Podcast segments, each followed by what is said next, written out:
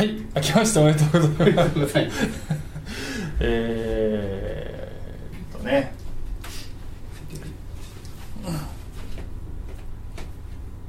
使徒の働きのお話をですねしているんですけども、えーついに20回目に入ってまいりました。皆さん最近のニュースこのニュースね。これね。この大手製薬メーカーの可決権が、えー不祥事を起こしたという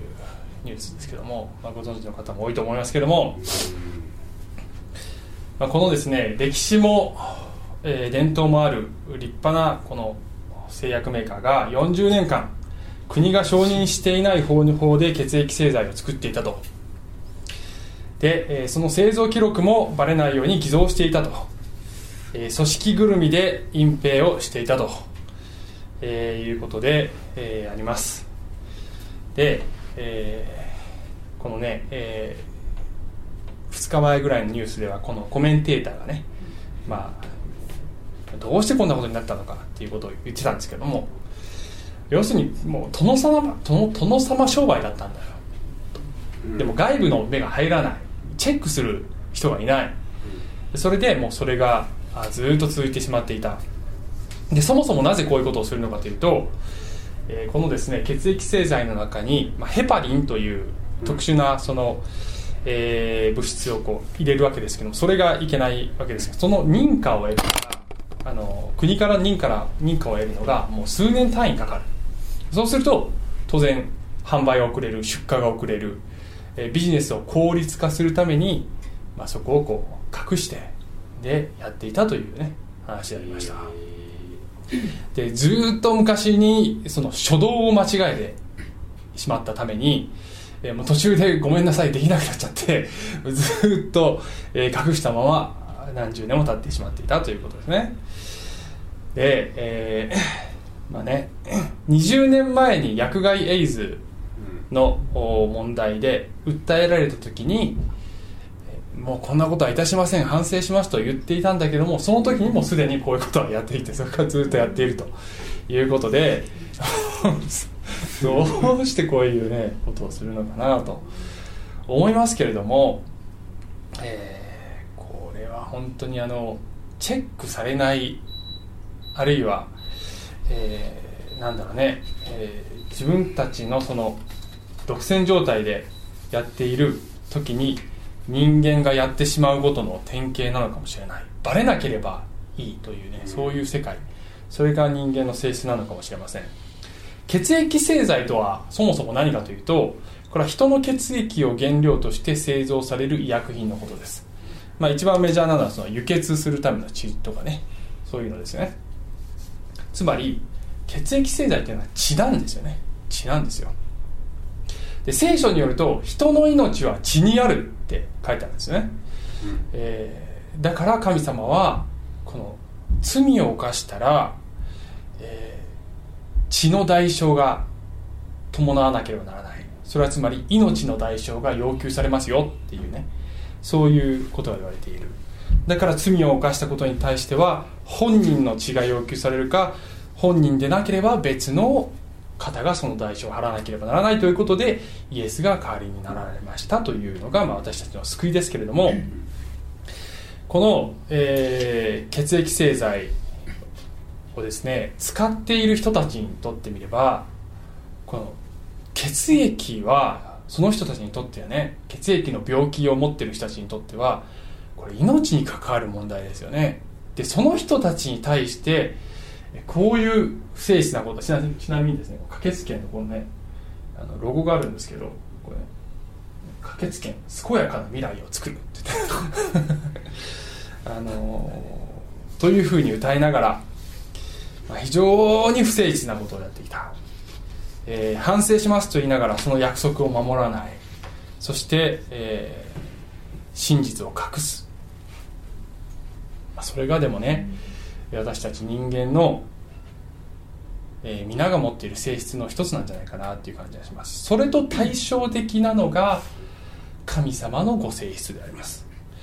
で聖書には神の約束というものがこうおびただしい数出てくるわけですね。神様はね約束をする神様でそして必ず約束を守る神様ですっていうふうに、えー、言われてるわけです聖書の中では、うん、そしてこの神様の約束を自分のものとして受け止めるときに私たちの歩みは変わっていきます。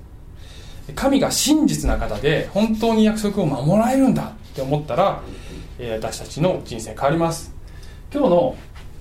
ポイントは神の約束の信頼性を再確認するっていうことです、え、私たち人間とは違う、ね。え、神様は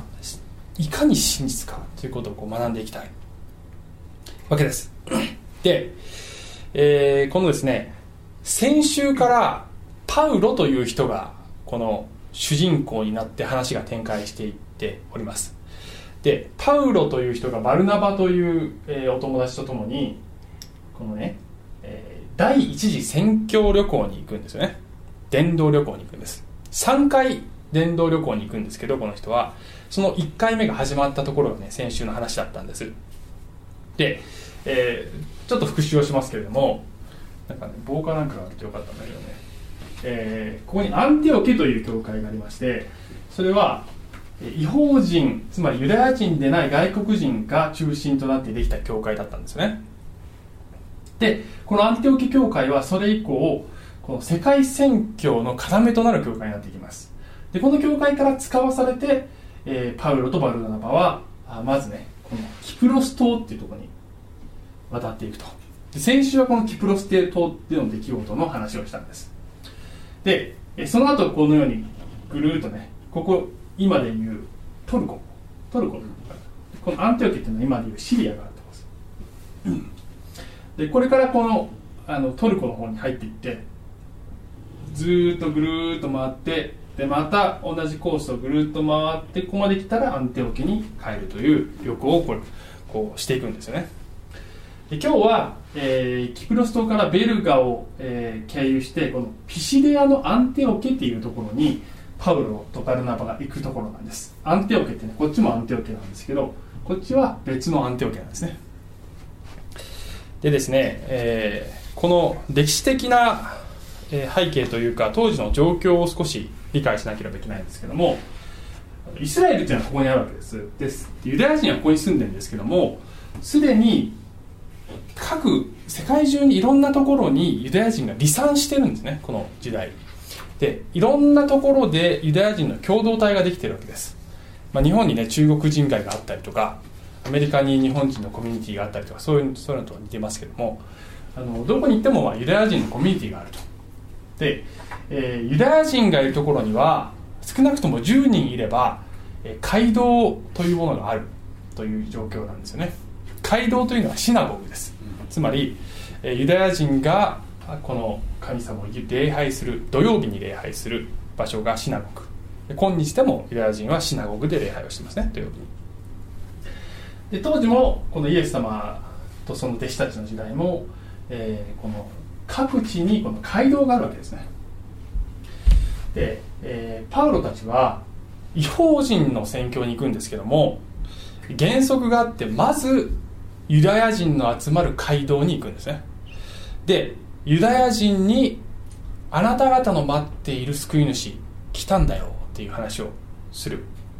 で、えー、その年その年で、え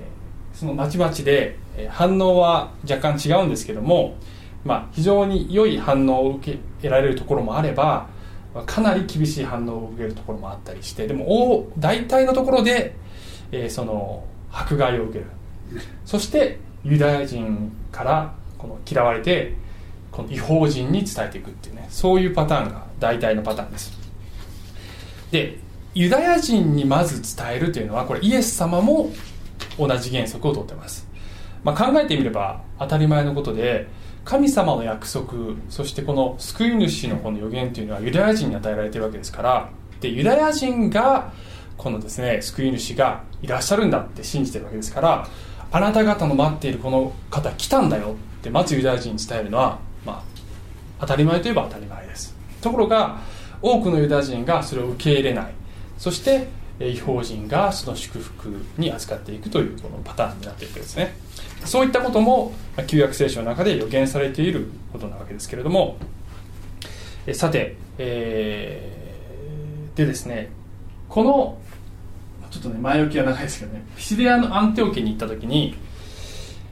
パウロとバルナバは街道に入りでそこで、えー、お話をするんですね。でパウロの説教が始まるんですけどこれ長いんです。でとてもねあのー、全部を細かく説明できないので、まあ、少しね簡略化していきますけども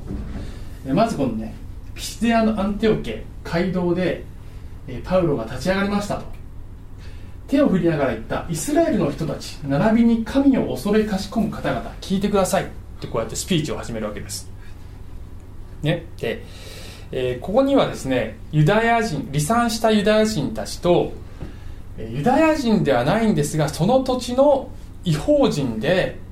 え、ユダヤ人の信じるこの旧約聖書の神様は本物なんじゃないかと思って一緒に礼拝している違法人がいるんですね。これを神を恐れる違法人っていうんです。その2種類の人々に向かってこのパウロは語りかけてるわけですね。で、えー、この話始める前にそうもう一つ。おそらくはですねこの話しかけてる人々はイエスのことを知ってます、まあ知ってるでしょ。うというのは、えー、このつい最近のことですかね。イエスが生きてたのは。生きてて今も生きてますけど。活動してたのはつい最近のことで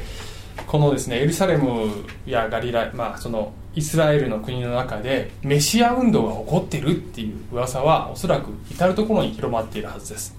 プラスイエスが十字架についたのは杉越の祭り。で杉越の祭りにはこの離散しているユダヤ人たちもたくさんの人がこのエルサレムに来て、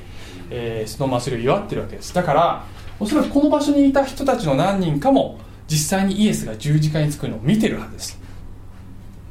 ね、だからあのメシア候補がいたんだよイエスという。だけどローマ帝国の権威にかって死んじゃったんだな。あれじゃなかったのか。でここにいる人たちはまず思っている、ね、だからイエスについて話し始める時にパウロがね話し始める時に彼らのそのイエスという人物に対する認識はそういう認識だったと思います。あのね噂になってた人だけど死んじゃった人でしょ。と思ってるわけです。でパウロのこのスピーチの目的は皆さんイエスは死んじゃったと思ってるかもしれないけどそして偽メシアだったと思ってるかもしれないけどそうじゃなくて彼は本物だったんですよということをすでに旧約聖書を知っている人たちに納得させるためのスピーチをこれからパウロはしようとしてるんですね、うん、ここまでいいでしょうか。で、えー、はい。でこのパウロが話し始めました。でねちょっと前半はえー、このねパウロはですね ちょっとこういう図にしちゃいましたけどパウロのメッセージの前半はですねイスラエルの歴史から始まるんですよ。はいぜひねあの読んでいただきたいんですけどねお時間になる時に、うん、なぜですねこの歴史をですねずっとこうまず神は私たちの先祖を選びましたよね。こう族長っていうのはアブラハムイサクヤコブのことですよね。これが紀元前2000年頃のことですよということなんですけどそこからこれあの薄い字になってるのはこれ全部一つ一つ言えない今言ってる時間がないからなんですけども要するにこんな時代もあったよねこんな時代もあったよねこんな時代もあったよねってずっとパウロはガーッとですねイスラエルの歴史を外観して、えー、ダビデ王まで、まあ、約1000年間の歴史をねザーッと述べます。そして、えー、彼がさらに言うのはこのダビデ王に神の約束があってダビデ王の子孫からメシアが生まれるという約束を神はされましたよねと。でその1000年後の今イエス・キリストが来た、まあ、1000年後って言葉は使わないんですけどあのイエス・キリストが、えー、来ましたよねと、まあ、おそらく皆さんその名前も知ってるっていう前提で話してると思うんですけどね。この聴衆が知ってるという前提で。でさらに皆さんヨハネのことも知ってますよねと。ババプテスマのヨハネバプテスマのヨハネはこのイエスについて証言したんですよ。ってねいうふうに彼は語るのであります。はい。でなぜこういうスピーチから彼が始めるかというとユダヤ人にとってはこのね歴史の中で働く神が神様なんですね。で神様は私たちの歴史の中でいろんなことをしてくださっている。でパウロのポイントはいろんな時代があったけど神様は常に真実だったでしょっていうことですよ。神の約束ってここでパパウロはダビデ王に与えられた神の約束を強調してますがそれ以前も神様の約束いつもあったんです。このメシアの約束もすでにこの時点であったわけですよね。常に神様の約束があった。予言もあった。そしてイスラエルに対して、えー、常に神様は真実だったし約束もいつも果たしてくれたよね。っていうことがおそらくは彼のこの話のポイントであります。でそのこのダビデ王に来た時にこの約束がさらに明確化されてイエスが来ましたよ。これは神の約束の成就なんですよ。とパウロは、えー、語るわけですよね。さてそれをパウロは言った後でこのねぐっと食い込んでいくんですけど兄弟の方々ってこれスピーチが続くんですアブラハムの子孫の方々並びに皆さんの中で神を恐れかしこむ方々つまりユダヤ人と神を恐れる違法人この二人二つの種類の方々。この救いの言葉は私たちに送られているのです。エルサレムに住む人々とその指導者たちはこのイエスを認めずまた安息日ごとに読まれる預言者の言葉を理解せずイエスを罪に定めてこの予言を成就させてしまいました。この27節はすごいね皮肉ですよ。今街道に集まって彼らはこの旧約聖書の預言書を読んでるわけですよ。でこんな風にして皆さんがやって今やってるようにエルサレムに住んでいたこのね、えー、ユダヤ人の指導者たちももう長い間こうやってやってきたんだと。で旧約聖書ずっと聞いてきたしそれを信じるって言ってきたんだと。全然理解してなかったんだよ。で理解してなかったからイエスを罪に定めたんだけどその結果その聞いていた予言の言葉をそれによって成就させてしまったんですよ。っていうこの歴史の中で起こった皮肉をパウロは指摘しますね。28節。そして死罪にあたる何の理由も見出せなかったのにイエスを殺すことをピラトに強要したのです。こうしてイエスについて書いてあることを全部成し終えて後っていうんですよね。このこれイエスが死んだこともこれ全部書いてあることでしょう。っていう旧約聖書に。イエスを十字架から取り下ろして墓の中に収めました。でイエスが死んだところまではこれみんな知ってることです。でこの次からが、まあ、新しい情報ですよね人々にとっては。30節。しかし神はこの方を死者の中からよみがえらせたのです。イエスはご自分と一緒にガリラヤからエルサレムに登った人たちに幾日もお現れになりました。今日その人たちがこの民に対してイエスの証人となっています。復活したイエスを見た人たちがうじゃうじゃいるよと、あの今もそういうそう証人があちこちにいるんだよと。で彼らは証言してるんですよ。っていうわけですね。私たちは神が先祖たちに対してなされた約束についてあなた方に良い知らせをしているのです。ここでも約束っていう言葉ができます。これ約束が成就してるんですよ。これはグッドニュースなんですよ。ね。神はイエスをよみがえらせそれによって私たち子孫にその約束を果たされました。また約束っていうことは。えー、一切のことがイエスが来たということを死なれたということを墓に葬られたということをそしてよみがえられたということを一切のことがこれ約束の成就なんですよ。とパウロは一生懸命説明してる。でこの後でパウロはちょっと中落を入れてますけどね。あのイエスが復活したことについても予言されてたんですよと予言のいくつかのその引用します。でえー、でまだ続くんですけどですから兄弟たちあなた方に罪の許しが述べられているのはこの方によるということをよく知っておいてください。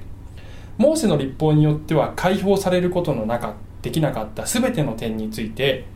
信じる者はこの方によって解放されるのです。訳によってはこの解放されるというのは義とされるのですっていう言葉にもなってます。つまり罪から解放されるのですっていう意味です。モーセの立法では皆さんの頑張りでは無理だったでしょう。だけどイエスによって皆さんは義とされるんですよ。でここにもう一つまた約束があるわけですよね。このイエスによって義とされるという約束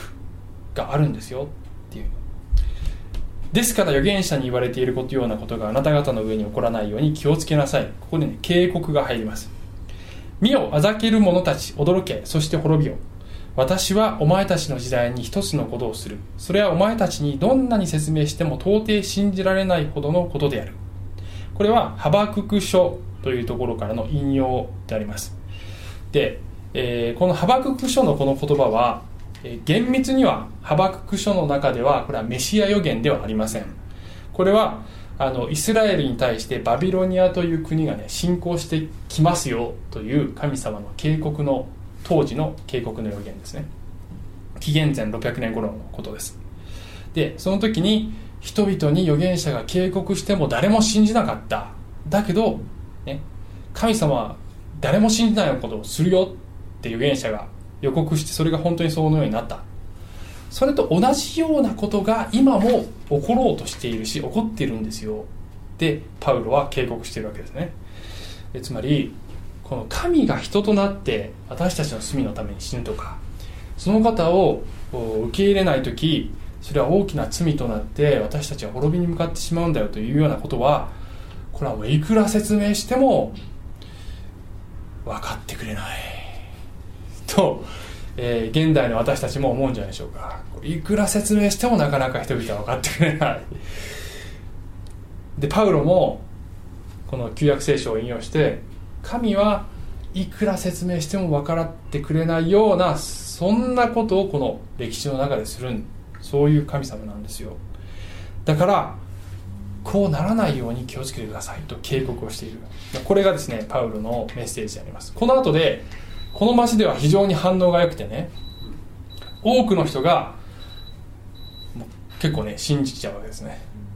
で次の、ま、次の週も同じ話をしてくれっつって町中の人があそこに集まったって言ってだけどこの章の最後にはこの町の有力者が結局妬みに燃えてパウロとバルナバを追い出してしまったという、まあ、そういう結論になっていくわけです。でも信じる人は信じました。ですからねなかなかあのいい反応はあったけど、えー、反対する人もいたということです。パウロのポイントはえー、イエスは神の約束の成就として来られ死によみがえった。あなた方よく知っている聖書を新しい光で見直してごらんなさいよ。っていうことですよ、うん、よく知ってるでしょ。毎週こうやって聞いてるでしょと。で散々聞いていたことをもしかして勘違いして自分勝手な都合の良い解釈で誤って理解理解していませんか？でも違う光で見るとこのイエスという方が、えー、このあなた方が聞いてるこの言葉通りの方であるということがわかるでしょう。というふうに彼は、えー、ユダヤ人および神を恐れる標人たちに説得をしたわけであります、うん、あの聖書というものをですねあの教会に来る方以外の方でも来ない方でも読む人もいるし他の宗教の方でも読む方いらっしゃるんですけど、えーまあ、悲しいことに自分勝手なね都合の良い解釈をして誤った理解をしたままで、えー、その気になってしまっているっていう、まあ、ちょっと辛口ですけどという状況がありますね。で私は年末にある新興宗教割と有名なね 新興宗教に、えー入っている方とお話をしたんですけども結構じっくり話し3時間ぐらい話したね。でその方は7年ぐらいその新興宗教やってる。でねあのーまあ、秘密じゃないっていうからその教本みたいなのがあってねそれ写真撮らせてもらったんですけど、えーちょっとね細かいんで見にくいと思いますがここにね「ヨハネの予言」っつって要するに聖書を、ね、持ち出すんですよね。でヨハネの福音書の言葉いっぱい載ってるんです。あのちょっと読めないと思いますけど「光があった」ってね。光は闇を照らすとかっていうこのヨハネの言葉いっぱいこう書いてある。で皆さんご存知のようにこれ全部イエス・キリストのことです。この光っていうのはね。でここにこの解説があってね。これ何て書いてあるかというとこのようにバイブルにも示されていますがイエス様は3年にして大行中絶のやむなきに至られたことは残念なことであります。つまり要するにイエスは3年活動して、まあ、頑張ったけど、えー途中でその技が、えー中断したっていうか失敗したっていうか、要するにあのね途中で終わっちゃいましたっていういうことででその後でねこの救い主様これはあのこの宗教の教祖の方ですね。教祖。教え主様多分後継者の方だと思います。このこの方々が、まあ、今は神のね神の代行者でありますと。いうふうにこう言うわけですね。つまり、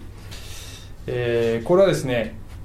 カルト的な信仰宗教の宗教の典型的なパターンで、えー大体ね教祖が現れます。そして教祖が啓示を受けたというようなことを言い出します。そしてね、全てじゃないけど大体のケースにおいて聖書やイエス・キリストを引き合いに出します。それを引用する。でイエスを全面否定はしない。立派な預言者だった。あるいは神様の使者だったという。でもイエスでは不十分でしたという。あるいはイエスはあの十字架で失敗しましたよという。そして私たちのこの教祖が新しい啓示をいただいてその、ね、続き。をやってますよ。典型的なパターンですこれで私は彼女に、ね、はっきり言いました。おこれおかしいですよって。あのこれは新興宗教のカルトの典型的なパターンだし論理的におかしいですよって言いました。でねこういう宗教が聖書を引用しなきゃいいのに した瞬間に引用した瞬間にねボロが出る。だってあおでねこのその宗教のホームページにも書いてあるんですけど私たちの教えを聞けば他の宗教例えばキリスト教を信じてる人ももっとその宗教の教えがよくわかるようになります。というわけですね。だからキリスクリスチャンは聖書がもっとよくわかるようになりますっていう それもとんでもない。あの申し訳ないけどあ口頭向けもうぐむちゃくちゃな聖書の引用の仕方をしてえそして都合の良い解釈をして自分たちの教義に取り込むと。でそのまあお話しした女性はまあ考え方の違いですねって言われたんですけどいや考え方の違いではありませんと私言いました。これはあのあなた方の教えは論理的に成り立ちませんっ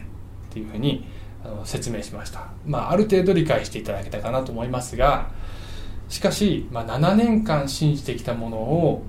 根本から疑い直すということは、まあ、非常に難しいことかもしれませんね。できれば彼女がそうしてくれたらいいなって祈りましたけど。つまりねあの初動が間違うとさっきの駆けつけんと一緒で初動が間違ってそれで長年それで頑張っちゃうと間違いかもしれないと思ってもそれを正すのはすごく難しいということが起こってしまうのであります。で、えーなんでこういう例を出したかというとですよ。聖書の中で神がしたことっていうのはこのねあの何千年というこの単位で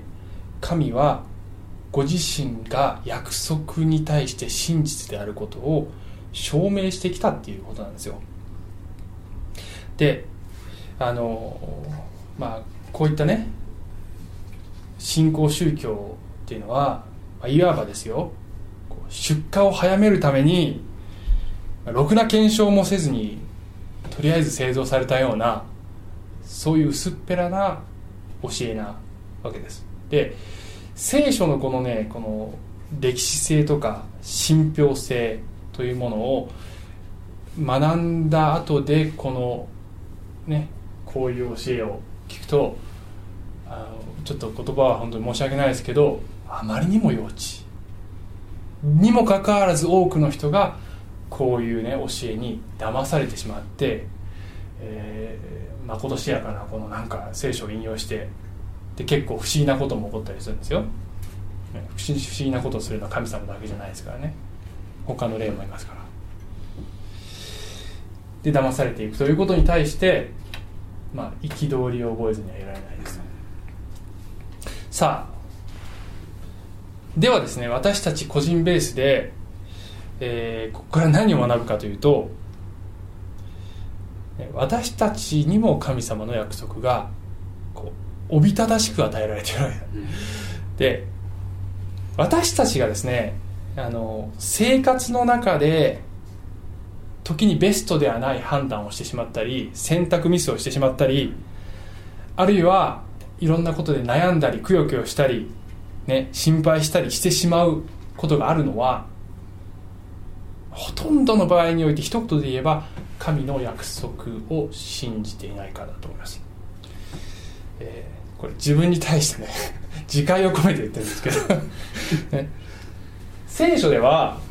えー、例えばこういう例えばですよ。だからこれだけじゃない。もう他にもいっぱいあるんだけども例えばこういうことがはっきり約束されています。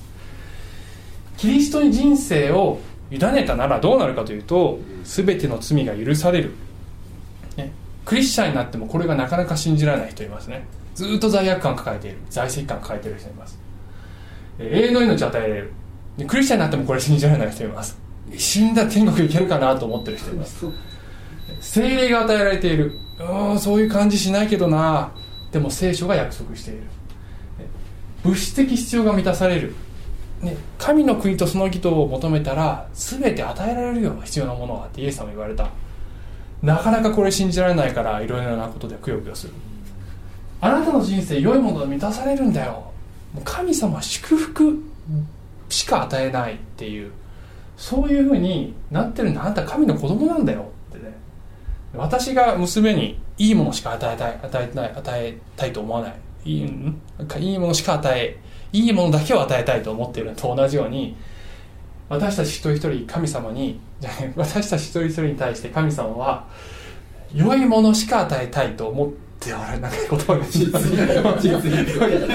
良いものだけを与えたいと思っておられる全ての試練失敗弱さは益に変えられるんだと。どんなことがあっても神様ちゃんと駅に変えてくれる。